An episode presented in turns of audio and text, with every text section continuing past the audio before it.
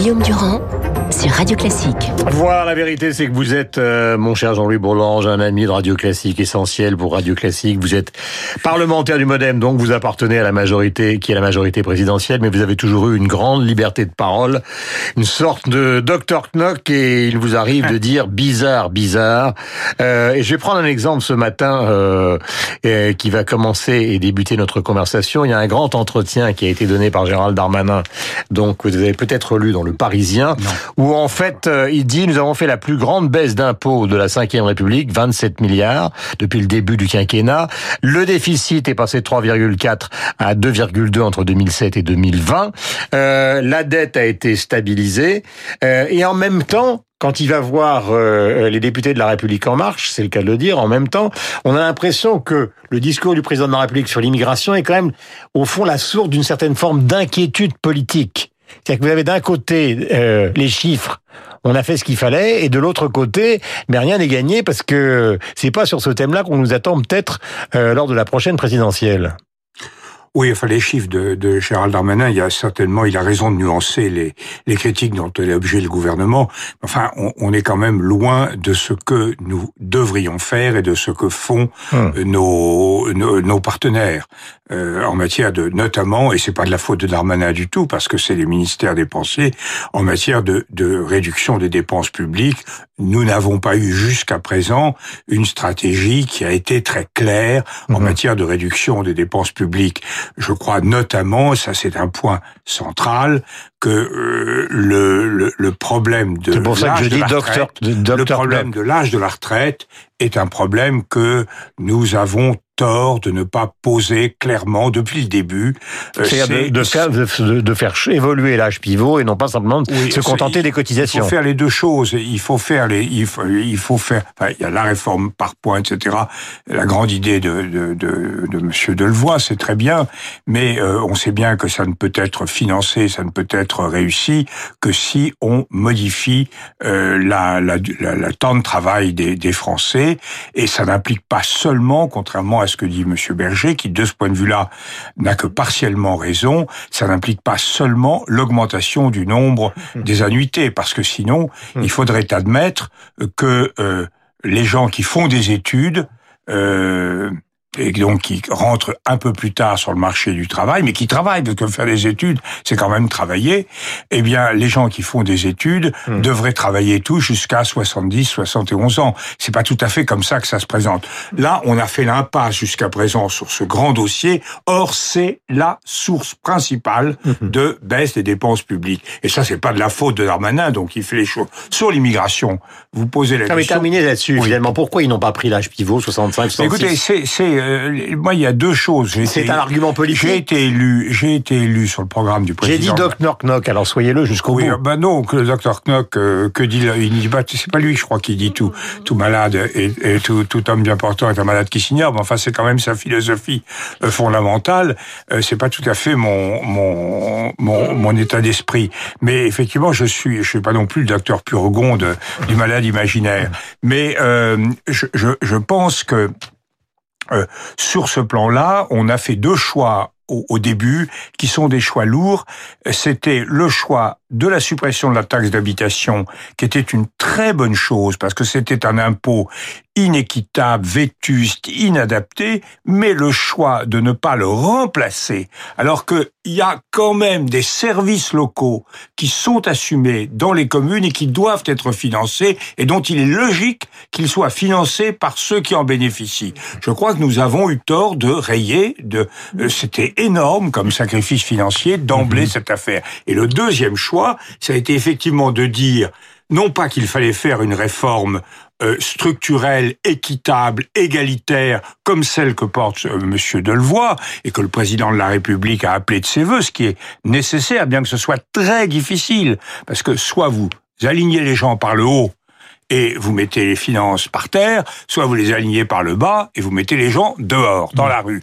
Donc c'est très difficile, ça demande du temps. Delvoye s'y prend avec beaucoup de, de, de sagacité, d'intelligence, mais ça n'empêche pas qu'il fallait et il faut encore mmh. faire la réforme dite paramétrique, c'est-à-dire que compte tenu de la démographie, on ne s'en tirera pas si les Français ne travaillent pas un peu plus longtemps. Un de mes camarades hauts fonctionnaires qui a beaucoup participé de tout ça disait quand on regarde nos prévisions en matière de financement des retraites depuis 20 ans, toutes celles que nous avons faites, on a toujours été en deçà des mmh. besoins. On, on s'est toujours trompé. Pour rappeler que nos voisins sont déjà à 65 ans. Pour oui, oui, enfin, euh, c'est un. Moi, je me rappelle Schröder euh, dire quand il était venu à Paris, qui avait dit oui, il faut pas aligner les retraites françaises sur les retraites allemandes. Nous avons des situations très différentes, mais on pourrait, par exemple, imaginer une fourchette européenne où on prendrait tous la retraite entre 60 et 70 ans.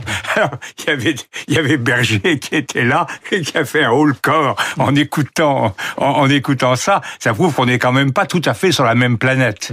Euh, question concernant l'immigration. Donc, on a vu euh, qu'il y a, je le disais tout à l'heure, une inquiétude politique. C'est-à-dire qu'en fond, le président de la République dit on va faire des réformes et on les a fait pendant les deux premières années tambour Maintenant, il va falloir faire les réformes de fond avec beaucoup plus de souplesse évidemment à cause de l'épisode des Gilets jaunes. Euh, vous venez de parler de la difficulté des, des, retraites, mais maintenant on aborde un deuxième sujet épineux qui est celui de l'immigration. Et vous avez lu les commentaires c'est-à-dire que les commentaires sont à la fois, tout le monde est d'accord sur les chiffres, il y a vraiment plus que des bizarreries en France. J'en reviens à ce mot, je les ai signifiés tout à l'heure à Olivier Grégoire.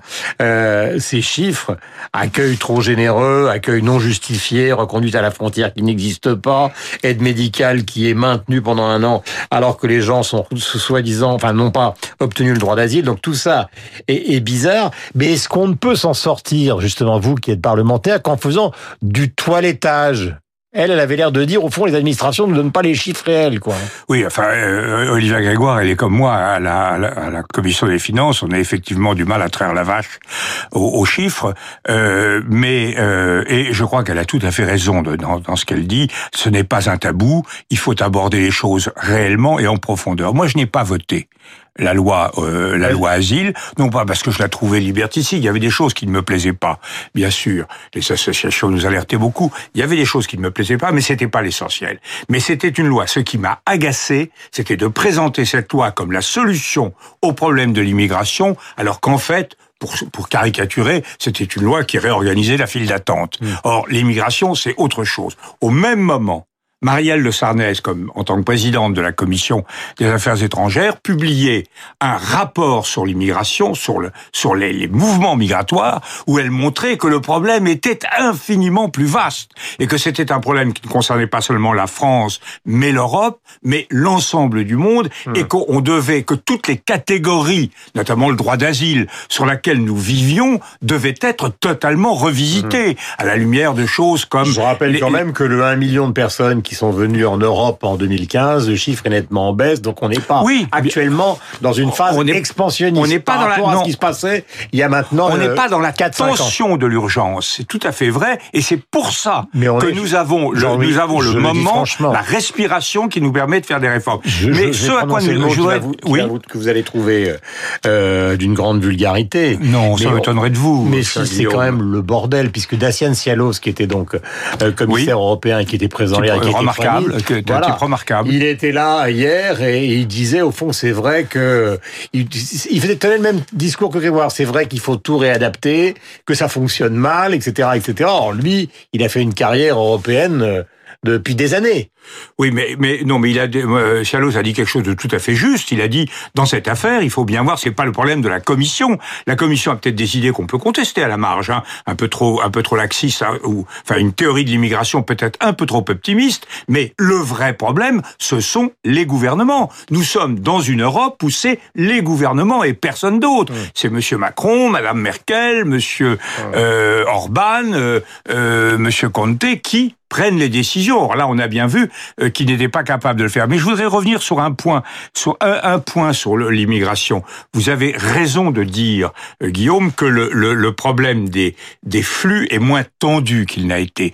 Mais je crois qu'au bout du compte, ce qui gêne en profondeur les Français, c'est, si je prends ce vocabulaire d'économiste un peu, un peu trivial, ce n'est pas le problème des flux, c'est le problème des stocks. C'est-à-dire que, en réalité, nous ne savons pas traiter les immigrés chez nous. Nous, la machine à éduquer, mm. la machine à former, la machine à intégrée et profondément défaillante. Hmm. Et, et, là, alors quand vous avez des gens qui arrivent et que vous ne savez pas comment les traiter, comment en faire de vrais Français euh, parlant notre langue, les mères, les femmes, les mères de famille, etc., parlant notre langue, Hmm. acceptant nos valeurs, s'insérant dans un processus d'acculturation et, et d'acquisition du travail, ça fait désordre. Donc c'est un vrai problème scandale. et c'est pas une C'est un opportunité. problème énorme. C'est un vrai problème et c'est pas de la part d'Emmanuel Macron de l'opportunisme politique. Non, mais écoutez, euh, Emmanuel Macron, il faut pas être naïf, mais Emmanuel Macron fait de la politique, il sait que c'est l'un des deux ou trois grands problèmes que les Français ressentent. On va pas reprocher au président de la République de s'intéresser aux problèmes qui intéressent les Français.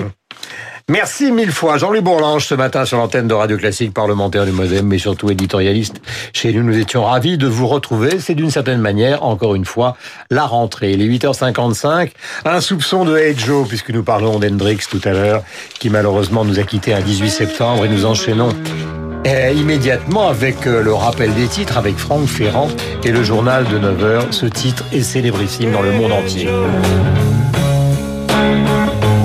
With that gun of yours?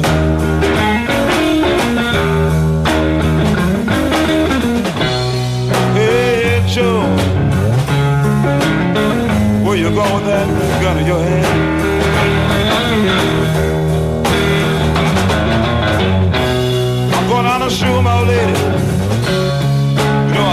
Voilà, pendant longtemps, Hendrix a travaillé pour d'autres, puis il a monté donc son groupe avec Noël Redding et Mitch Mitchell.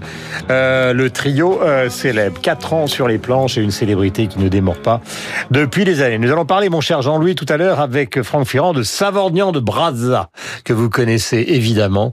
C'est notre histoire. Et, et C'est un magnifique, c'est un magnifique personnage. C'est le seul personnage associé à la colonisation qui a été profondément respectueux des populations locales, qui a été, euh, qui a vraiment été soutenu par les Africains. D'ailleurs, Brazzaville, c'est pas pour rien que c'est resté euh, un, un nom Voilà. et qui a sans doute été, qui est mort dans des conditions mystérieuses, peut-être assassiné euh, par euh, des colonialistes qui ne pardonnaient pas, qui ne lui pardonnaient pas son son humanité. C'est le contraire de Stanley.